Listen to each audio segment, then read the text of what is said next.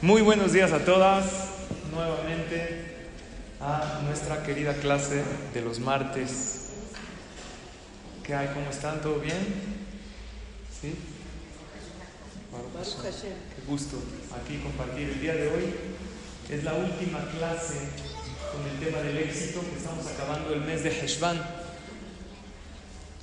Mañana en la noche es Rosh Chodesh, Rosh Chodesh Kislev y dedicamos cada mes a otro tema. Este mes estudiamos el tema de la atzlahá, de tener éxito en la vida. Hoy yo voy a desarrollar un tema de siete hábitos que nos hacen más efectivos y más exitosos en la vida basados en un libro que les voy a compartir. Pero antes, como Baruch Hashem, cada curso que hemos dado hemos traído a un invitado, el día de hoy con un invitado muy querido y muy especial, conocedor de la Torah y también conocedor de la vida, junto con sus conocimientos, el Rab Arturo de la Torah y de la psicología, nos puede dar un panorama muy, muy especial que Bezrat Hashem nos va a ayudar muchísimo con el tema del éxito, de lo que es la Atzlahá.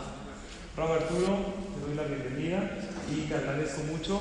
Varias veces lo he invitado aquí en diferentes foros y siempre la respuesta ha sido un sí. Es un gusto realmente contar contigo. Gracias, Rad. Bienvenido. Antes que nada, eh, dice la Mishnah Pirkei Avot que hay cinco cualidades para una persona ser muy, muy bendecido. Y parece que todas las tiene Rab y decir cuáles son. Primero que nada es un shahento, es un muy buen vecino. Es un jaberto, es un gran amigo. Es una persona que roe tanolat, siempre está pensando cómo mejorar las cosas. Es una persona que tiene un lefto, un corazón gigantesco y todas esas cualidades, realmente tengo el beneficio de ser parte de su vida y, la razón que estoy acá es obviamente por ustedes, por el gran, inmenso cariño que le tengo al rabino Sali. Son muy afortunados siempre con Charles Simha. Ojalá y lo aprecien, lo aprovechen y puedan decir, este, siempre digo que el reflejo de su alma es su voz. Cuando uno escucha su voz, este, ya no necesitas decir nada de su alma. La, expresión, de, la forma como canta, no es un cantante, es un alma pura y es lo que te garantiza. Gracias por darme la oportunidad de estar acá. Gracias que este tema, cuando dijo el rabino Sali, que venga a esta clase, para mí es una muy, muy importante tema. Es un lugar que realmente le tengo muchísima apreciación a este tema, porque los seres humanos, si una necesidad que tenemos todos es ser exitosos, desafortunadamente a lo largo de la vida, me he topado con gente que, tanto en el ámbito personal, profesional, pues no se sienten exitosos con su vida. Y la falta de éxito en la vida genera muchísima dificultad, muchísima tristeza, mucha depresión, mucha ansiedad. Y muchas de estas cosas se generan por un problema que es el más importante y más en, las mujeres, que es todo va a depender cómo ustedes definen el éxito. ¿Y qué es el éxito? Con el dolor en mi corazón les tengo que decir que las mujeres hoy en día por el feminismo han llegado a pensar que el éxito es ser hombre, es decir, cuántos eh, números tienes en el banco, a qué nivel de popularidad tienes, cuántas carreras tienes. Y desafortunadamente, cuando una persona define el éxito así, pues les tengo una noticia muy dolorosa. El que define el éxito por dinero, por belleza, por cuerpo, por popularidad, pues de mi corazón les tengo que decir que estamos siendo una sociedad que básicamente el 0.0001% de la población va a ser exitosa porque desafortunadamente no toda la gente puede ser lo suficientemente bella para ser parte de una revista, no tenemos las plataformas para ser exitosos todos, no tenemos ni siquiera el empiezo económico para ser una persona con tanto dinero. Entonces, cuando la persona define el éxito con factores tan superficiales y tan externos, estamos handicapeando a la comunidad, a la sociedad y al mundo a que solamente un número muy pequeño de gente va a ser exitosa. Y eso no puede ser lo que Dios quiere para nosotros. Dios quiere que todos seamos exitosos. La pregunta es qué es el éxito. Pues el éxito depende de una cosa muy importante, que es un ser humano. Porque solamente uno puede ser exitoso en relación al contexto de lo que uno es. Entonces, la pregunta importante es para hacernos, y es el punto medular, es ¿qué es un ser humano? Y de esa manera podemos hablar si el ser humano está siendo exitoso. Pues primero que nada vamos a definir quiénes somos. Vamos a pensar quiénes somos. Voy a darles muchas posibilidades y vamos a dar cuenta que lo más triste de todo el ser humano es que el ser humano no es exitoso porque no sabe lo que uno es. A ver, ¿seré mi cuerpo? No, tengo un cuerpo. Mi cuerpo no lo soy porque no puedo ser una ¿Quién sigo siendo yo? ¿Seré mis pensamientos? Tampoco tengo 62 mil al día y yo puedo decidir cuáles acepto y cuáles no. ¿Sé mis emociones? Tampoco. Las emociones son cosas del presente que se tornan factores externos y las puedo observar, regular e identificar. No soy yo. ¿Seré mi alma? Pues tampoco, porque mi alma a veces le puedo decir no, no la escucho. ¿Seré mis éxitos? Muchos éxitos son multifactoriales, son todas otras cosas. ¿Seré mis fracasos, mis defectos? Pues tampoco, porque honestamente yo no escogí muchos defectos que tengo, Dios me los puso de que comencé. Entonces, ¿quién soy? Y si no sé quién soy, no sé qué me hace exitoso. La definición de un ser humano, y esto queda clarísimo porque es lo que menos invertimos es lo que nos caracteriza, el ser humano es una cosa, es lo que elige con sus circunstancias. Una persona, un ser humano, ¿quién es? La elección de las circunstancias que tiene. Porque eso nadie, absolutamente nadie tiene injerencia, nadie tiene ninguna posibilidad de afectarlo. Y lo que una persona es, es la facultad y la capacidad de elegir. Eso es lo que uno es. Tenemos circunstancias, tenemos factores, tenemos muchas cosas que en la vida nos invitan a. Pero si yo quisiera conocer a cada uno de ustedes, no me implicaría más que una cosa. Con las circunstancias de vida que ustedes muchos no escogieron, ¿qué es lo que han elegido? Porque la elección es la expresión de los valores y lo que uno es.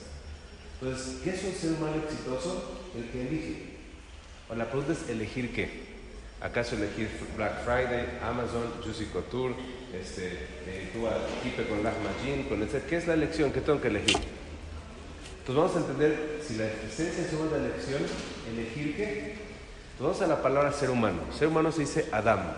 La Aleph son dos Yud y una Vav, que es 26, el nombre de Dios. Adam es sangre. ¿Qué es un ser humano? Es el conjunto increíble entre un alma, que es una partícula de Dios, y un cuerpo. Un ser humano que es la definición de la elección por excelencia de dos partes de sí. Un alma que es una partícula divina y un cuerpo que es exactamente igual que un chimpancé.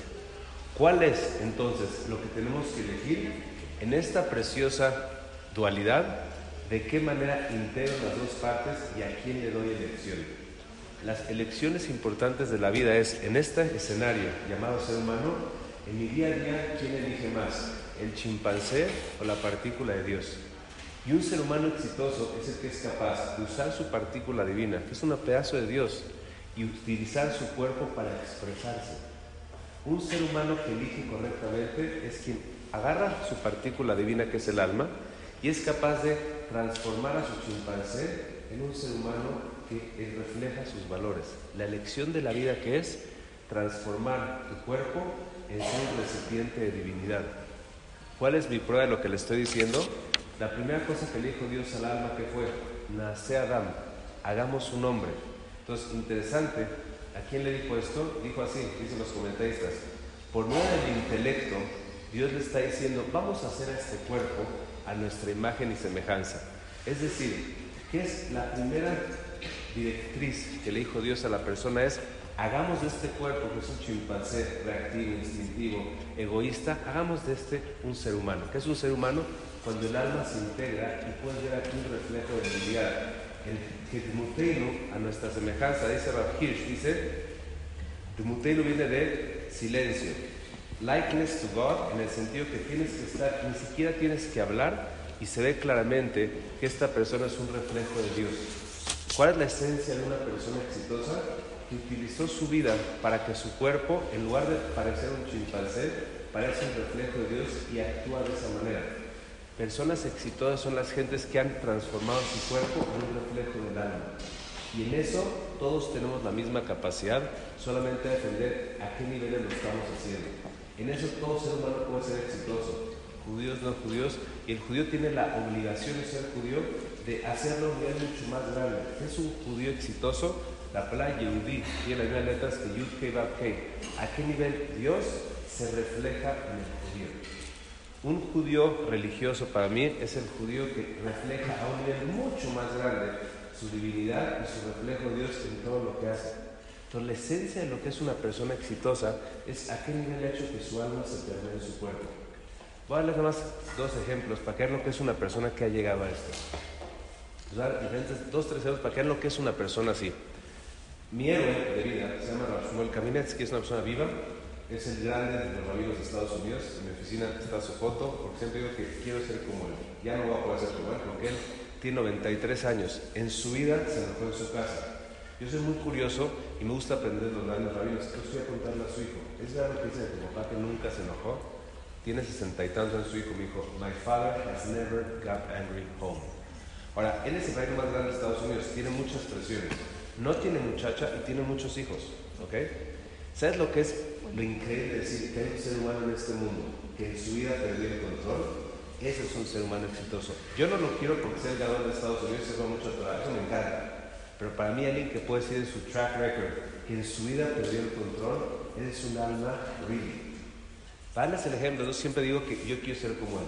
¿Dónde lo he visto? No hasta acá que es un alma en este mundo. Vino a México, llegamos a la casa de una persona no iba a pedir dinero, no fue a pedir dinero, que sepan, fue una persona a acompañarme a una casa de alguien, llega a la casa en Vidalta, sube. Lo primero que ha sentado en la casa es, excuse me, where's the wife? ¿Dónde está la mujer? Llega la mujer y empieza, what a beautiful home.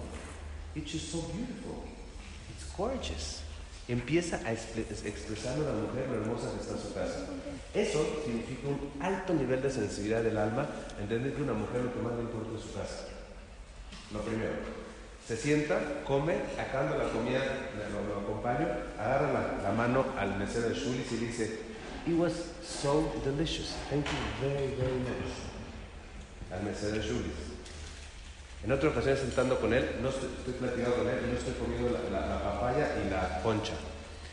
Rabbi, this is really delicious. You should eat. Está preocupado por comer la concha. Eso se llama un alto nivel de sensibilidad trabajar a los 92 años. Otro ejemplo de él fue el Super Bowl. Me gusta mucho ejemplo para acá. El nivel de grandeza en todas las chicas que tenemos son conferencias. 92 años tiene. Le habla hace dos años en un Super Bowl a una persona. Hello, who's this? Shmuel Kaminetsky. No, Rabao, no tiene secretaria. Shmuel Kaminetsky. Rab Rosh Yeshiva, what happened?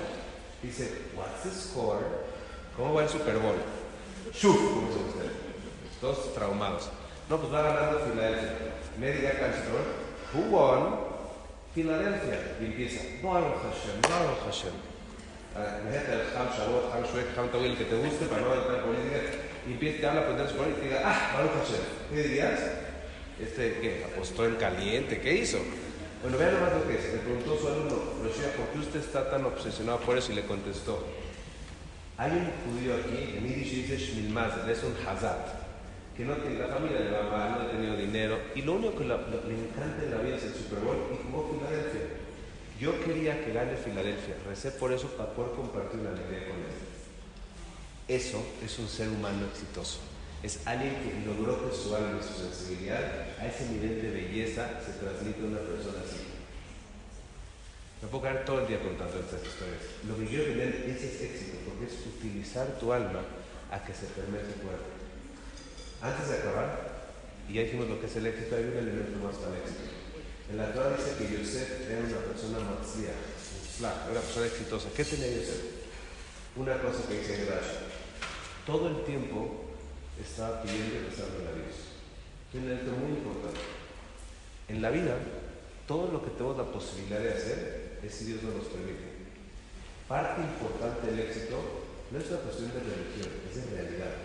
Para que yo esté hablando ahorita, estoy tan dependiente de Dios que si Dios ahorita quisiera que se me olvide la idea, me quedo así. Ahorita Dios quisiera que me duele algo, me duele entender que la posibilidad que yo pueda expresar mi alma depende de elemento también, de que Él me dé la oportunidad. Resumiendo, hay dos elementos en el éxito en la vida.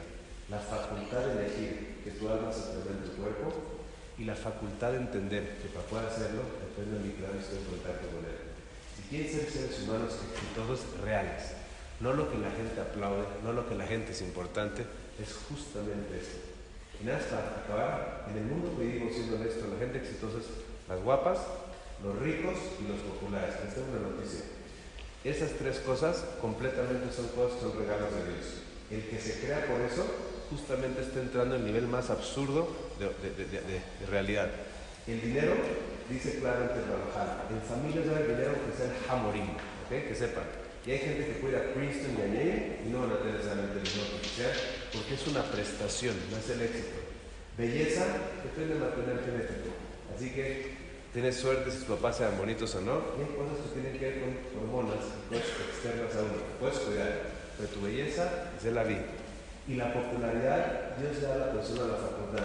Si cualquiera de nosotros construye una sociedad basada en belleza, popularidad y dinero, lo que estamos haciendo es quitándole lo que a un ser humano le hace único. Y es una tristeza.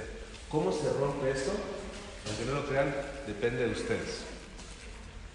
Con esto acabo, Ernesto Weiss, ¿verdad? Viajé a Chile hace muchos años con él cuando empecé a dar clases y dijo así, el mundo lo definen quién? Las mujeres.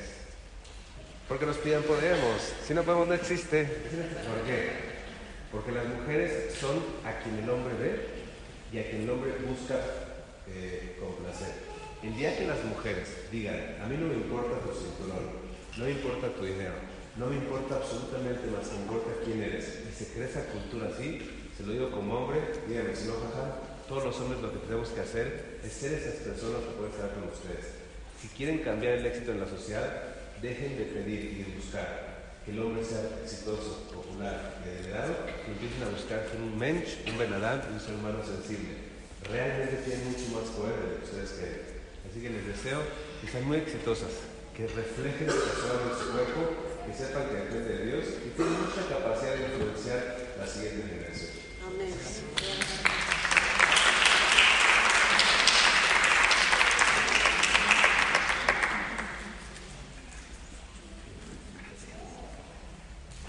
Bueno, bueno.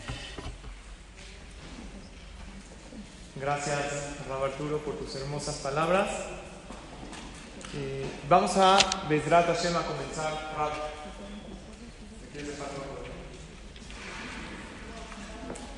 A comenzar este tema que quiero hablar con ustedes el día de hoy, que se llama Los siete hábitos de la gente altamente efectiva. Tienen ustedes unas libretas que les dimos y me encantaría que tomen nota. Creo que estos siete hábitos, si los empezamos a practicar, pueden cambiar progresivamente nuestra vida. Esta clase que vamos a estudiar,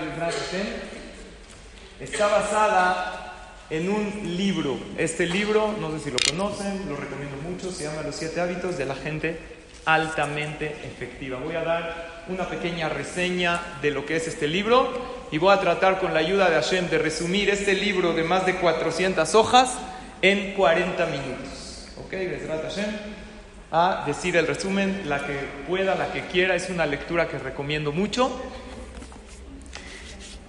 De los mejores libros de desarrollo personal es este libro, escrito en 1989 por un actor, autor que se llama Stephen Covey. Cuando un libro soporta el paso de los años y sigue siendo un clásico, es porque tiene algo que lo hace especial una de las cosas maravillosas, salvando las distancias, obviamente, que es la Torah, escrita por Hashem. Es maravillosa porque se sigue analizando y no tiene fin, porque en la Torah está todo. Los seres humanos, hay veces podemos emular el comportamiento de Hashem y hacer una obra que trascienda. Y la Gemara dice, para estudiar Torah con los jajamim. Pero para estudiar sabiduría, incluso también entre los goim, hubo goim increíbles, filósofos. Este autor, Stephen Covey, es un conferencista y gran empresario. Eh, se le llamó el Sócrates americano, porque hizo varios libros de desarrollo y superación personal. Este libro tiene más de 25 millones de copias eh, que se han vendido y a mí se me hace un libro increíble, no sé si lo habían escuchado, lo he mencionado en otras clases algunos datos. Ok, generalmente cuando hablamos del éxito, ¿qué pasa? Que la persona piensa que no tiene oportunidades de éxito. Y Stephen Covey en su introducción, antes de comenzar con los siete hábitos, él le hace saber al lector que todos tenemos posibilidades. Muchas veces así empezamos el día pensando que no hay posibilidades, que no hay manera de salir adelante. Muchas mujeres comienzan el día abriendo su vestidor y su closet y dicen, no tengo nada que ponerme. ¿Ok? ¿Ustedes saben lo que le pasó una vez a una señora que le dijo a su esposo que no tenía nada que ponerse? ¿Saben o no? Hay un video interesante. Está en chino, pero creo que no tenemos que entender mucho el idioma, porque vamos a entender lo que pasó. Es muy breve, vean lo que interesante.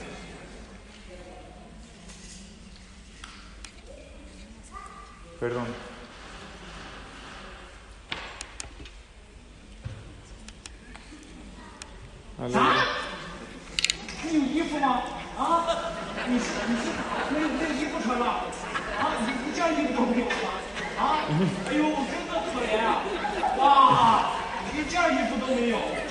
哇，一件衣服都没有，哇，真的是不知道啊，怎么办？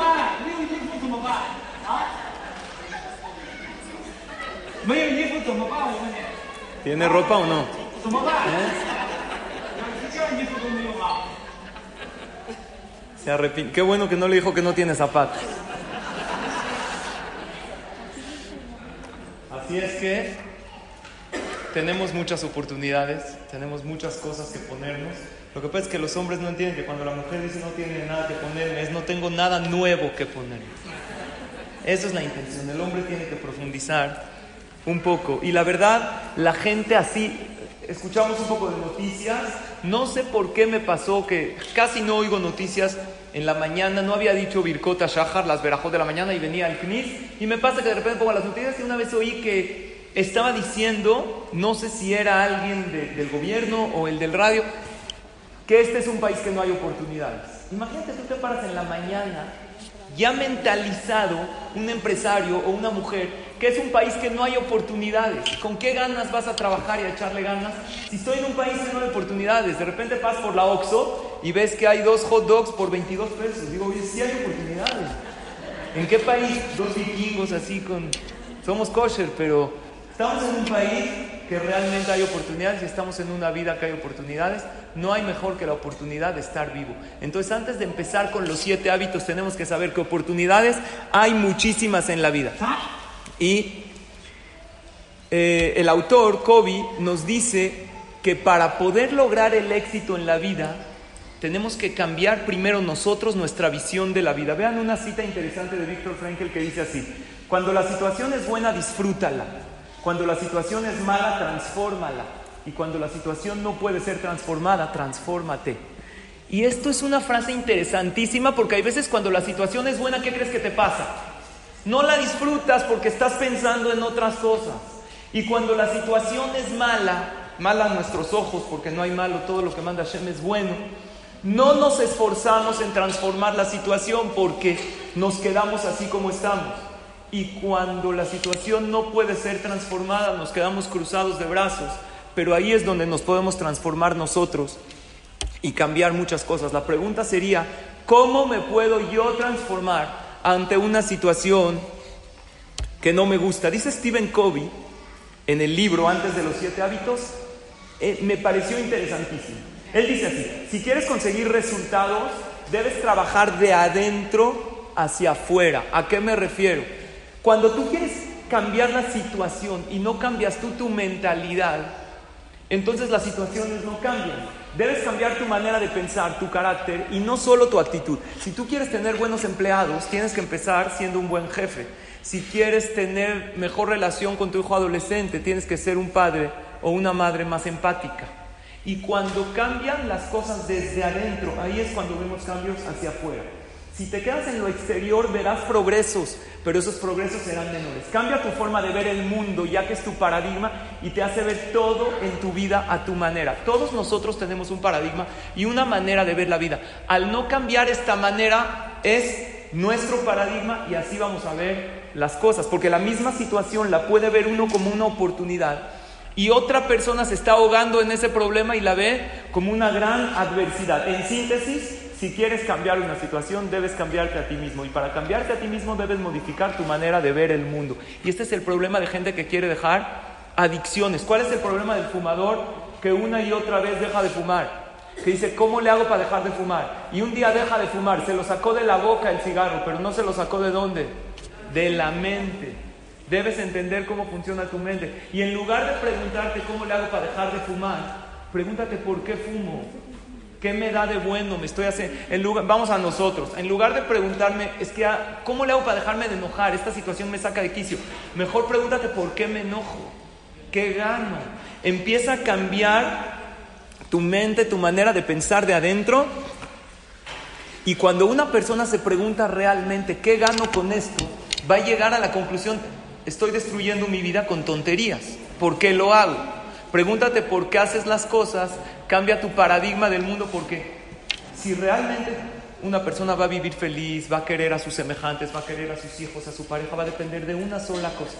¿Con qué lentes uno ve el mundo? Incluso tu amor hacia Hashem. Después de haber dicho esto, comenzamos con los siete hábitos que nos trae Stephen Covey, que estos siete hábitos te convertirán en una persona altamente efectiva. Los voy a decir primero todos y después los explicaremos uno por uno y esto es en sí todo este libro. Tomar estos siete hábitos y empezar uno por uno, como les dije, una lectura de superación y, de, desarrollo personal que recomiendo muchísimo. Hábito número uno, sé proactivo. Número dos, empieza con el fin en mente. Número tres, pon primero lo primero. Número cuatro, piensa en ganar, ganar. Número cinco, intenta comprender primero y después ser comprendido. Número seis, crea sinergias. Y número siete, afila la sierra. Así le llama el autor. Eh, varios de estos hábitos les van a parecer solamente palabras, pero no se preocupen, los vamos a ir explicando uno por uno. Vamos a comenzar con el primer hábito.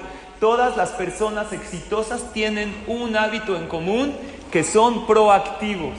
¿Qué es lo contrario a ser proactivo? Ser reactivo. Así se le llama, o también pasivo. ¿Qué significa una persona proactiva y qué es alguien reactivo? Vean estas definiciones. Una persona reactiva, pongan atención, o sea, ser reactivo está mal, es aquella que como la palabra lo indica, espera que las cosas sucedan para reaccionar. ¿Saben cuándo reacciona? Cuando las ¿quién era reactivo? Noah, ¿cuándo se metió a la teba? Cuando las aguas ya le estaban llegando, ya lo iban a ahogar. Él no, no se metió a la teba antes del diluvio cuando Dios le dijo, como que no le caía el 20 que las cosas iban a suceder. Es así como alguien reactivo que tiene una propuesta de negocios, la envía a los posibles socios financieros y deja pasar el tiempo esperando a obtener una respuesta de ellos. Alguien con personalidad reactiva se amolda a los hechos o situaciones tal y como suceden. Por ejemplo, logra sacar un producto al mercado, pero luego deja en manos de sus clientes las ventas del producto, lo que puede perjudicar seriamente el éxito del producto. Una persona reactiva está, como dijo Emily, pasiva. Yo ya saqué mi producto, pero a ver qué dicen los clientes y como que no le echa ganas a la situación. Entre lo proactivo y lo reactivo, la conducta reactiva se ve influenciada por las emociones, cediendo el control ante las circunstancias las condiciones o por el entorno. En pocas palabras, una persona reactiva mantiene una actitud pasiva ante la vida, culpando a los demás o a las circunstancias, a todo lo que le rodea por sus fracasos y no piensa que en su actitud, que su actitud puede ser la causante de que no logre el éxito que busca. Una persona reactiva espera que cambien los demás. Eh, aquí habla en el ámbito empresarial, pero en el ámbito familiar, en el ámbito de Shalom Bay, una mujer reactiva está constantemente diciéndole a su esposo en qué tiene que cambiar y qué cree. ¿Va a cambiar o no? No va a cambiar. Tú misma de novios le pusiste nunca cambies, te amo. Ya se lo dejaste escrito en la tarjetita. No va a cambiar. Una persona que es proactiva, ¿sabes qué va a hacer? Va a ver el control que tienen las situaciones. Claro que hay situaciones que están fuera de nuestro control. Y ya habíamos visto en la clase anterior que cuánta energía hay que invertir las situaciones que no están bajo nuestro control. Cero energía. Pero en todas las situaciones que no tenemos control, algo de control tenemos. Nunca Dios nos quita el control por completo. Nunca. Siempre tú tienes, como mencionó el Rab Arturo antes, la capacidad de elegir, si no la situación, tu actitud ante esta situación. Por lo tanto, una persona reactiva es una persona pasiva que está a la espera que las oportunidades lleguen y las oportunidades en la vida no tocan la puerta de tu casa, llegan y se sientan en tu sala, no. Las oportunidades hay que salir a buscarlas y obviamente con la ayuda de Hashem uno las logra. Por lo tanto, una persona que es proactiva, esta es la definición que más me gusta. Saber vivir es hacer lo mejor que podemos con lo que tenemos en el momento en que estamos. Hay gente que se llama que sabe vivir. Y Barminan está en el hospital con una enfermedad, pero sabe vivir la vida. Porque él está en ese momento ahorita. Y él elige, a mí me pasó, Barminan lo aleno, que a nadie le suceda, que tuve que ir a Houston a ver a una persona con una grave enfermedad. Y estando ahí en un departamento del hospital donde hay enfermos muy graves, pude entrar a ver a otras personas, no nada más a la persona que yo fui, para darles una verajá. Y tú veías gente con la sonrisa en la boca, a pesar de la situación difícil en la que se encuentra. Y uno me dijo, no puedo elegir hoy tener este padecimiento, ¿no? Pero puedo elegir hoy sonreír por sobre esto que me está pasando. Y como dijimos, no es nada más externo, ver las cosas internamente. Por lo tanto, propongo lo siguiente para que logremos el punto número uno de los siete hábitos de la gente altamente efectiva. Uno, deja de ser pasivo ante las cosas. Pasa esto al ámbito que quieras. ¿Quieres bajar de peso? ¿Quieres shalom bait? ¿Quieres lograr un éxito económico? Deja de ser pasivo. Número dos, cuando actúes, analiza bien qué camino estás tomando y con qué actitud. Tres, las personas proactivas eligen trabajar en su círculo y hacer lo que pueden con lo que tienen. Esto es lo que tengo hoy. Una de las cosas que nos van a definir si somos proactivos o reactivos es el lenguaje. Dense cuenta. Frases como no sé, no puedo, no me dejan. El lenguaje se interioriza en tu mente y en tu ser y te hace ser una persona reactiva.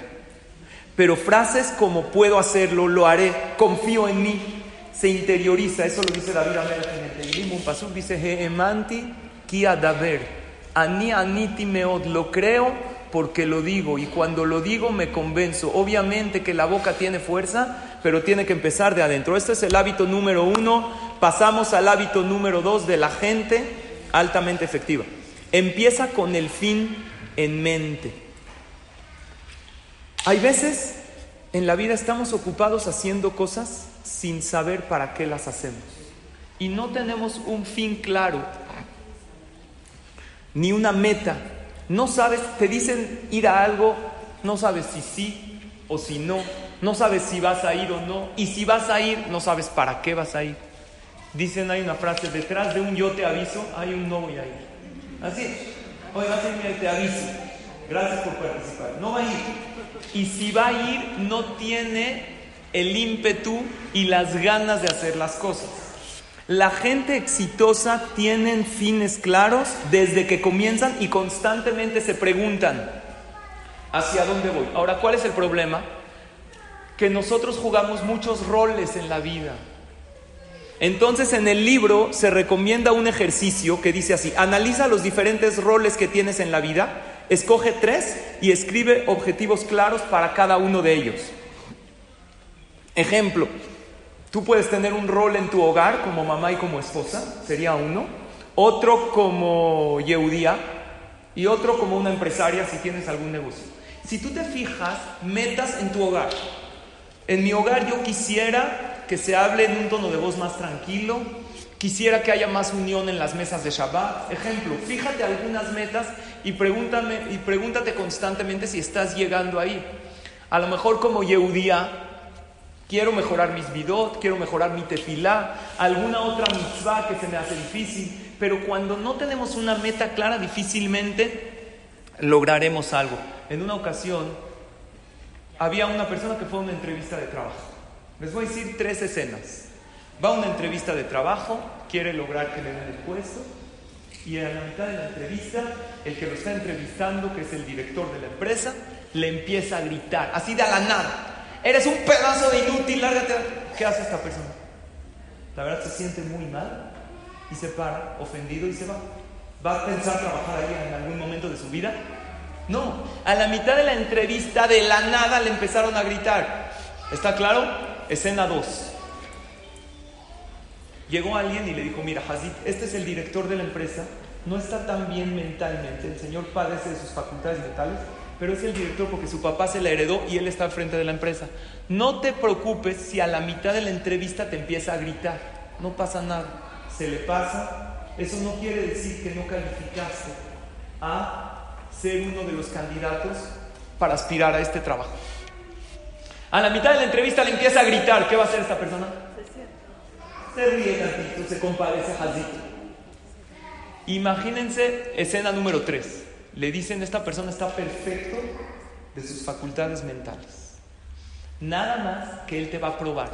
A los 15 minutos de la entrevista, como tú tratas con gente, él va a probar tu paciencia. A la mitad de la entrevista te va a empezar a gritar a ver cómo reaccionas. Y en base a eso se va a decidir si sí o si no. Si tú empiezas a reaccionar y a gritar, quiere decir que no eres el indicado. Pero si tú sabes pasar, quiere decir que eres una persona paciente para poder tratar con los demás. Esta persona no nada más no se va a poner mal, a la mitad de la entrevista ya está esperando que, que, que le empiecen a gritar, está a la mitad de la entrevista, se para y dice, eres un pedazo de inútil. Esto es lo que hace. Gracias Dios, Baruch Hashem, he sido recibido y admitido al trabajo. ¿Cuál es la diferencia si la escena era la misma? En las tres ocasiones le gritaron a la mitad de la entrevista el fin, el fin que él tenía en la mente. El primero él tenía un fin, voy a pasar una entrevista normal, entonces, pues, se frustró. El segundo ya sabía que era una persona jazito. El tercero no nada más eso, estaba esperando eso porque él sabía que, iba, que tenía que pasar por eso para llegar al propósito de ser contratado. Y esto es un ejemplo que funciona en las áreas de la vida. Cuando tenemos un fin claro, y esto es el punto número dos de las personas efectivas, empieza con el fin en mente y constantemente pregúntate si lo que estás haciendo te está acercando a donde quieres estar el día de mañana. Hábito número 3. Pon primero lo primero. Se oye muy sencillo, pero no es así. Les voy a explicar por qué. Porque muchas veces atendemos cosas urgentes y dejamos cosas importantes. Estamos muchas veces apagando incendios y las cosas importantes que realmente son para nosotros en nuestra vida las dejamos desatendidas. Por lo tanto, en el libro se ofrece, en el tercer hábito, hacer listas, establecer prioridades y de ser posible con horarios o tiempos. en una ocasión hay un amigo mío que es un empresario que me contó que fue a un curso de empresarios. Y ahí ellos les dijeron que las tareas en la oficina tienen mandar mails o hacer alguna llamada, tienen un promedio de 7 minutos. Y la persona hace a lo mejor unas 20 tareas al día. Y sin embargo todo el día no le rinde. ¿Por qué? Si hay, hay tiempo. El tema es que no tenemos prioridades. Cuando una persona se para en la mañana, hace listas de las cosas que tiene que hacer, establece prioridades e incluso más o menos le pone un tiempo. Esto me toma tanto tiempo, yo en mi ámbito, que no estoy en el ámbito empresarial, pero a veces tengo que mandar, tengo que preparar esta clase, mandar una alajá que nosotros mandamos por los medios, hacer una llamada, checar una alajá que me acaban de contestar, eh, fijar un tiempo para regresarle una llamada a alguien que quiere una consulta.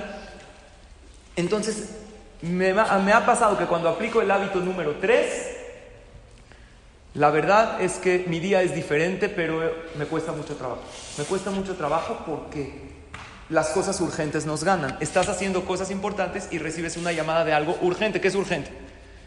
un hijo que a lo mejor hay que ir a la escuela, es urgente, no lo puedes dejar. Pero por lo urgente dejamos lo importante y no hacemos lo importante y después de varios años uno voltea para atrás y ve que no logró muchas cosas en la vida. Muchas de las aquí presentes tienen sueños de cosas, a lo mejor alguien alguna vez soñó en escribir un libro, alguien soñó en crecer más una empresa que tienes algo muy chiquito que vendes a lo mejor en tu casa, pero lo podrías crecer, o soñó en formar una familia con una manera de religión, a lo mejor de diferente manera a lo que tiene hoy. Y muchas veces lo que no lo hacemos es porque no tenemos prioridades, no tenemos primero lo primero. Por lo tanto, mi pregunta es esta, ¿qué puedo hacer hoy para que mañana no tenga cosas urgentes para arreglar. Si hoy dejo las cosas que tengo que hacer, vamos a decir, dejo el ejercicio, dejo de cuidarme, mañana voy a tener que ir urgentemente a atenderme. O si dejo de arreglar mis emociones, mañana voy a pagar un precio por ello. Por lo tanto, el hábito número tres nos enseña a poner prioridades. Número cuatro, este hábito se llama ganar, ganar. Esto sirve muchísimo para Shalom Bayes muchísimo para jinuj, para educación de los hijos y para la vida en general. Este es el cuarto hábito. Hay que buscar acuerdos En inglés se dice win-win. ¿Conocen o no? Jajam, el único win que conozco es el de Las Vegas y no fue tan win. Me costó una lana. Existe en la vida acuerdos win-win. Para esto se necesita tener mentalidad de abundancia. Muchos empresarios que quieren crecer piensan que para ellos tener abundancia necesitan amolarse al otro. En el mundo hay para todos. Cada persona que vino a este mundo tiene él en su potencial sus posibilidades de éxito. Cuando uno llega a acuerdos ganar, ganar y entiende que para ganar no necesitas hacer perder al otro, entonces se siente mucho mejor y puede llegar a mejores relaciones sociales.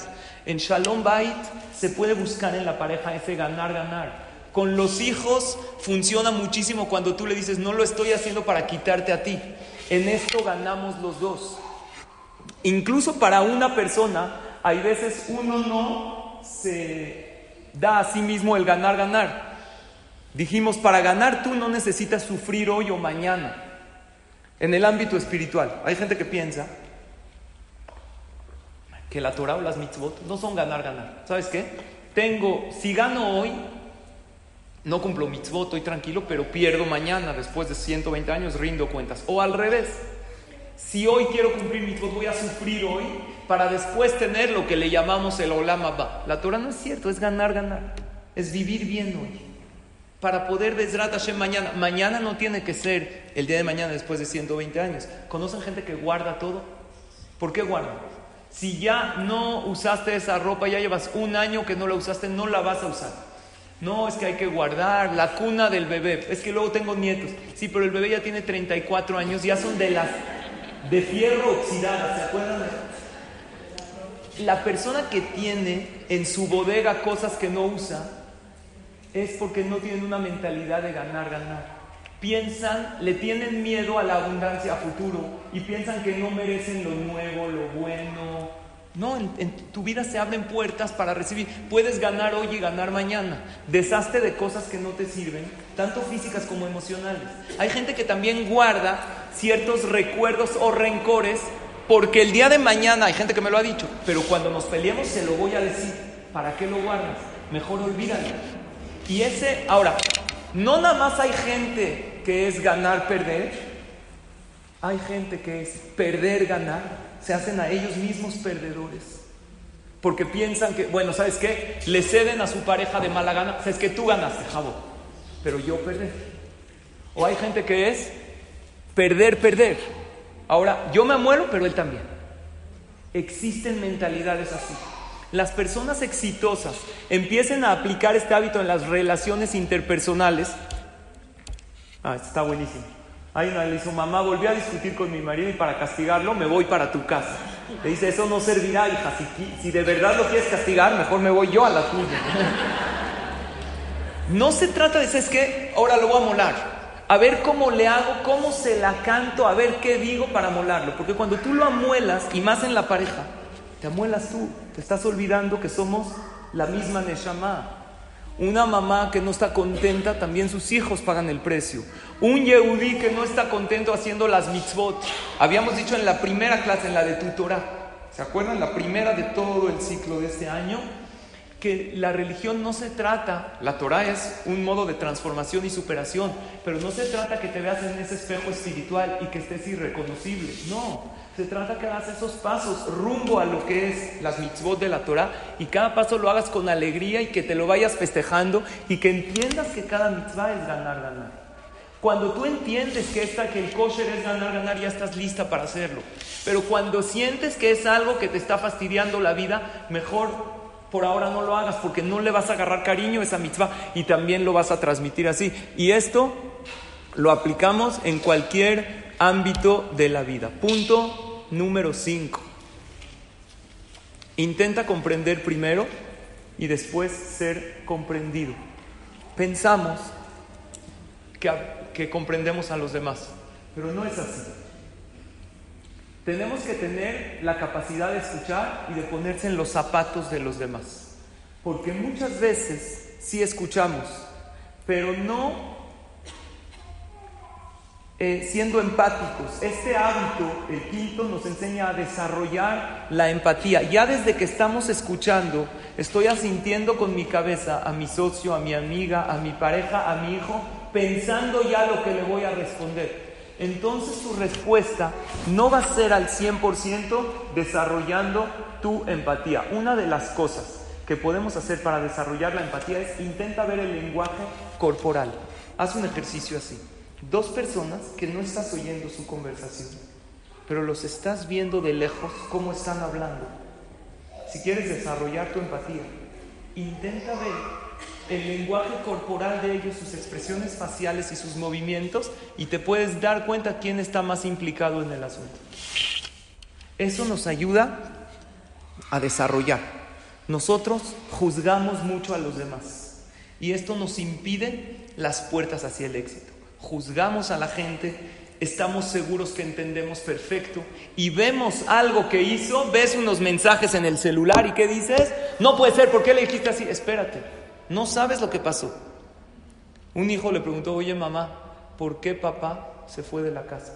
Le dijo la mamá, ¿tú sabes borrar conversaciones de WhatsApp? Le dijo, sí mamá, pues tu papá no. ya juzgamos sin ver lo que pasó, necesitamos para poder tener éxito en la vida desarrollar nuestra empatía. Hay una historia real de una niña que estaba con su papá en uno de los eh, malls grandes de Estados Unidos.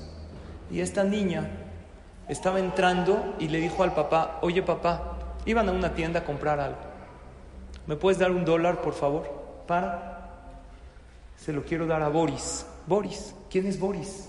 Boris es, ¿viste el que está en la entrada? Con un violín, tiene un violín. Y ahí tiene como una canastita para que la gente le dé. Y le dijo el papá a la hija, ¿cómo sabes cómo se llama el que está tocando ahí? Le dijo, él una vez me lo dijo. La niña ya había ido en otra ocasión a ese mall, a ese shopping. El papá quería ver, llega a la entrada y le dice, Boris, tocaste muy bien, toma un dólar. Este, el señor que toca, se quedó impresionado. Le dijo, ¿cómo sabes mi nombre? Le dijo, ¿se te olvidó? Tú una vez me habías dicho. Me habías dicho cómo te llamas. Este Boris se impresionó tanto que una niña se acordó de su nombre, se inspiró y empezó a tocar increíble, feliz. Acabando de tocar, la gente se reunió y le empezaron a poner un poquito de monedas. Llegó Boris con la niña y le regresó su dólar. Le dijo, mira, con gente tan cercana como tú, yo toco gratis. Toma. Esta es una historia real de alguien que necesita dinero, pero se conmovió porque alguien se acordó de su nombre y le dio importancia. Y yo digo, ¿cuántas veces no vemos más de nuestras narices, de gente que tenemos a nuestro alrededor? No nos acordamos, me incluyo, yo peco en esto porque Estamos a veces inmersos en nuestras cosas, no nos acordamos sus nombres, no nos acordamos sus pasiones y esas gentes cercanas a veces son familiares de nosotros. El quinto hábito nos invita a intentar comprender primero y después ser comprendido. Cuando yo intento que me comprendan a mí primero y no intento comprender a los demás, estoy poniendo una barrera para lograr el éxito. Y vamos al sexto hábito. El sexto hábito habla de lo que es la sinergia. ¿Saben lo que es la sinergia? La sinergia es principalmente el trabajo en equipo. Trabajar en equipo divide el trabajo y multiplica los resultados. Muchas veces no logramos el éxito porque queremos hacer las cosas solas. En cualquier ámbito. Tú quieres aprender a tocar un instrumento solita con videos de YouTube. Y tú quieres aprender a, como te quieres ahorrar el, entrenador del gym, solita vas a... Sí, hay veces uno logra cosas solas. Pero el mismo Shelomo Amelech, que fue la persona más exitosa en todos los ámbitos, él escribió un pasuk, Uteshua Las salvaciones vienen cuando el trabajo se hace en equipo, cuando tienes a alguien que está luchando contigo por tu misma meta y te está dando consejos y te está diciendo en qué vas bien y en qué vas mal, es increíble. Cuando en un matrimonio se trabaja en equipo, cuando en un hogar se le dice a los niños, generalmente llegamos y les damos órdenes, pero si tú antes del viaje o de las vacaciones les dices, todos somos un equipo, las órdenes que se van a dar no es para que tú me obedezcas a mí, es para poder lograr cosas mejores y poder llegar a acuerdos win-win que hablábamos antes, de ganar, ganar. Por lo tanto, el sexto hábito, Stephen Covey le llama, crea sinergias. ¿Qué significa la sinergia? Acción conjunta de varios órganos en la realización de una función y el incremento de la acción de diversas sustancias debido a que actúan conjuntamente. Ejemplo, en la arquitectura existe la sinergia. Si un bloque de 30 centímetros, por ejemplo, no tengo idea, corríjanme si alguien es arquitecto, carga 500 kilos, un bloque de 60 no carga 1000. Un bloque de 60, ¿cuánto carga? 2000, porque se potencializa. Si una persona hace un cierto trabajo, dos personas no lo duplican, Dos personas lo multiplican. Por eso el matrimonio y la familia es tan importante en la Torah. Porque creamos sinergias. Con las sinergias se obtienen resultados que serían difíciles de obtener sin ella. La fuerza del conjunto es mucho mayor que la suma de las partes. Y eso es aplicarlo principalmente en el matrimonio, crear sinergias, no jalar cada quien para su lado. Un hijo le preguntó a su papá, papá, ¿me puedes decir cómo encuentro a la pareja ideal? Le dijo, la verdad, pregúntale a tu mamá, yo no tuve éxito, pero a ella sí le fue bien en este aspecto. Hicieron una encuesta en Israel, en Israel, Yehudim, con parejas de cinco años de casados, y les preguntaron, si regresarías en el tiempo, ¿te volverías a casar con la misma persona, con el mismo hombre y mujer? No contesten en fuerte. Pero la mayoría de la gente, ¿qué dijeron? No. A lo mejor con su hermano o con su hermana sí. Pero con ella o con él no. ¿Por qué? ¿Qué no se crea en las parejas? Sinergia. Sinergia es cuando los dos estamos unidos para un mismo propósito. Todas las personas que han obtenido éxitos en la vida se unieron con alguien aunque tú tienes un potencial increíble, tienes un alma divina y puedes lograr muchas cosas, Dios nos creó en sociedad. Y para poder lograr algo, vean la gente que ha subido en Torah, en mitzvot, con una familia que lo apoyó en el aspecto y gente que no. Los resultados son totalmente diferentes. Nosotros podemos crear sinergias y en la vida siempre habrá gente que, querrán trabajar de la mano para nuestros propósitos siempre y cuando sean buenos, nada más tienes que buscarlos. Busca a esas personas y pídele a Hashem en tus tefilot, porque dijimos en la clase pasada que gran parte del éxito en el libro no lo habla, la verdad sí lo toca un poco, la parte espiritual, pero gran parte del éxito va a ser la ayuda de Akadosh Baruchu. Punto 6, crea sinergias. Y punto 7, que, y para esto les dije, dile a tus hijos, somos un equipo. Yo soy el capitán del equipo, pero somos un equipo. Y a los miembros del equipo también se les escucha. Cuando tú con tus hijos creas sinergias, la dinámica familiar se ve totalmente diferente. Please, tomen nota de estos puntos y vean cómo los puedo aplicar en, la, en el área que quieras de tu vida. Punto número siete y último. A mí no me decía mucho cuando leí el libro, se llama Afila la sierra. ¿Qué significa? Si yo quiero talar un árbol, y tengo una sierra que no está afilada, ¿cuánto me va a tardar? Un siglo. Y a lo mejor hasta me hago daño. Por lo tanto, el punto número 7 nos dice lo siguiente. Por ser que no puedes cortar un árbol con una sierra que no está afilada, no puedes llegar al éxito sin cuidarte a ti misma. Stephen Covey, él dice cuatro aspectos que la persona se tiene que cuidar en su vida. Si tienes estos cuatro en armonía, estás bien contigo misma. ¿Cuáles son? Físico, espiritual, mental y emocional. Tienes que tener estos cuatro en armonía. Tu parte física, estar bien corporalmente, tu salud. Tu parte espiritual, quieras o no, tienes una, es que no soy religioso, no tiene que ver, tienes una, un alma, una parte divina y la tienes que llenar de manera que sea, aún el Goy tiene una parte espiritual. Nosotros como Yehudim creemos que una clase de Torah, que una verajá, que un Hesed, que dejar de hablar la Shonara me llena espiritualmente o que las velas de Shabbat o el tefilín.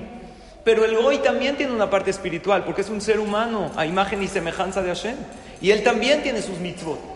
Mental son tus pensamientos.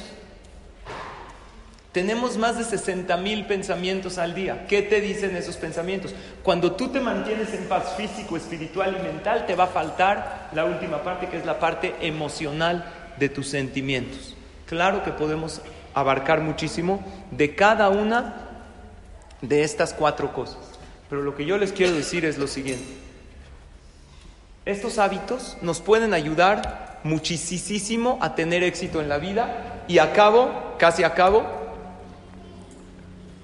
con este, perdón, con este breve resumen. Perdón. Vamos a resumirlos. Aplícalos en orden menos el 7 que debes empezarlo hoy. El 7 que es que él le llama afila la sierra. Tienes que tener un cuchillo afilado. El 7 empieza a cuidarte hoy en esos cuatro aspectos de tu vida. Tienes que estar bien físicamente, bien espiritualmente, bien mentalmente, bien emocionalmente. Y después empieza de a poco. Número uno, proactivo. No seas víctima de las circunstancias. Vive con lo que tienes y con lo que puedes. Busca la oportunidad afuera de la puerta de tu casa. Número dos, empieza con el fin en la mente. Por ser que no tenemos finalidades claras en la vida, muchas veces no logramos cosas. Tres, pon primero lo primero. Cuando ya tienes el fin, haz una lista de prioridades. Cuatro, siempre piensa en acuerdos, ganar, ganar. También en Parnasá, también en... Hay para todos. ¿Cómo puedes hacer tú para que ganes tú y ganen los demás? Hashem le da la verajá, la abundancia a la gente que tiene mente abierta, una mente pensando que hay abundancia y éxito para todos. Cinco, intenta comprender primero y después ser comprendido. Seis, crea sinergias. Siete, afila la sierra. Afílate tú para poder realmente dar lo mejor de ti. Acabo con una anécdota. En Eretz Israel hay un conferencista, no recuerdo ahorita su apellido, se llama Rabia Jacob que él contó que cuando ellos cumplen 10 años, su abuelita les da un regalo, un billete de 100 rublos rusos y un cuento. ¿Cuál es el cuento? Su abuelita les cuenta lo siguiente. Dice la abuelita que cuando ella era chiquita vivían en Alemania y eran sumamente ricos. Su papá era millonario, tenía propiedades, terrenos, inversiones. Cada hijo vivía, vivían en una mansión enorme, había un piso para invitados, traían gente a su casa para Shabbat. Tenía cada hijo una sirvienta para él, la esposa también tenía cocinera, todo. Ellos hacían de todo, hacían todo para ellos, ellos no tenían que hacer nada. En el año 1933 se empezó a escuchar que los alemanes empezaron a tomar el poder. Pensaron que no iba a pasar nada, pero cuando vieron que la situación estaba difícil, decidieron emigrar. ¿A dónde fueron? Pensaron en un ambiente pastoral bonito. Vamos a Holanda. Así vacas, bonito, pasto. Pero el papá tenía muchísimas propiedades. ¿Qué hizo con todas las propiedades? Anteriormente que las cuentas de banco no se manejaban como hoy. Cambió todo lo que tenía en efectivo. ¿A qué moneda lo cambió? En Holanda tampoco estaba tan fuerte la moneda. Dijo, lo vamos a cambiar todo a rublos rusos. Era Rusia un país fuerte. Cambia, vende todas sus propiedades y se lleva todo lo que tiene en efectivo, que anteriormente no había tanto problema en efectivo como hoy. Hace casi 100 años. Llegan a Holanda después de unos meses de acoplamiento llega una vez el papá, le cuenta esto la abuelita a cada nieto que cumple 10 años. Llega una vez el papá de ella, blanco, con el periódico en la mano. Sale en el periódico que la moneda rusa no vale ni siquiera el papel en donde está impreso. El que pudo cambiar, cambió. Rusia declaró que su dinero no tiene valor. El que pudo cambiar ante su dinero, el que no, perdió todo. Le cuenta la abuelita a su nieto, nos convertimos en pobres no de un día para el otro, de un día para el mismo. En un minuto nos quedamos sin nada, más que lo que teníamos. En Holanda todavía no habíamos comprado una casa, estaban en Ámsterdam. Nuestro padre dijo, pues no tenemos nada que hacer. ¿A dónde vamos? A Alemania las cosas estaban oyendo que estaban difíciles, todavía no había empezado la Shoah como tal. ¿Y qué iban a hacer en Ámsterdam sin un centavo? Vámonos a Eretz Israel. La Medina no existía, pero el Yehudi siempre siente Israel es su casa. Fuimos a Israel, vivimos en extrema pobreza, pero después de unos meses nos enteramos lo que pasó en el holocausto, en la Shoah. Lo que Barminan hubiera pasado, y todos los Yehudim de Alemania y también los de Holanda, porque los holandeses también fallecieron, si ese dinero no hubiera perdido su valor, Barminan hubiéramos perdido nuestra vida. Quiere decir, hijo mío, le dice la abuelita, este billete no tiene ningún valor, pero tiene un valor maravilloso. Que cuando lo veas, recuerdes que Dios hay veces le quita valor a las cosas para conservarte y darte otras cosas. Esa es la parte espiritual que todos tenemos que llenar. Porque el Yehudí tiene algo, todos queremos abrazar el éxito con nuestras manos. Pero tenemos que saber que cuando Dios dice no, es porque está teniendo un plan mejor para ti que en este momento tú no lo puedes entender. Y ese punto de emuná es súper básico en la parte, es afila la sierra, en la parte espiritual. Ahora yo les pregunto y con esto acabo. ¿Cuál es su hábito favorito de todos estos? El mío, siete. Antes de poder tener éxito, cuídate tú. No por egoísmo. Primero tú, para que tú estés bien, para poder hacer todos tus proyectos. ¿Y cuál es el que se les hace más difícil? De todos estos. Creo que los expliqué bien. Esto es el síntesis de un libro de más de 400 páginas. A mí, personalmente, el que se me hace más difícil es el 3 porque muchas veces no ponemos primero lo primero, muchas veces estamos ocupados de cosas urgentes y dejamos las cosas importantes en la vida. Hay cosas que tenemos muy importantes, creo que establecer una lista con prioridades nos puede ayudar mucho. Por lo tanto, les recomiendo dos cosas. La que pueda leer este libro es una lectura fascinante, maravillosa. El libro está muy bien escrito, lo empiezas a aplicar, interiorizas los conceptos, te ayuda en tu ámbito familiar, en tu ámbito personal e incluso empresarial. Y la que no, que se lleve estos puntos, piénselos de tarea, empieza a aplicarlos uno a uno y nunca olvidándote que para lograr poder tener éxito es solo Hashem el que nos abre las puertas del éxito. Con esto cerramos este ciclo de cuatro clases con el tema del éxito y la verajá. Que tengan todas muchos éxitos, muchas alegrías y muchas bendiciones. Muchas gracias.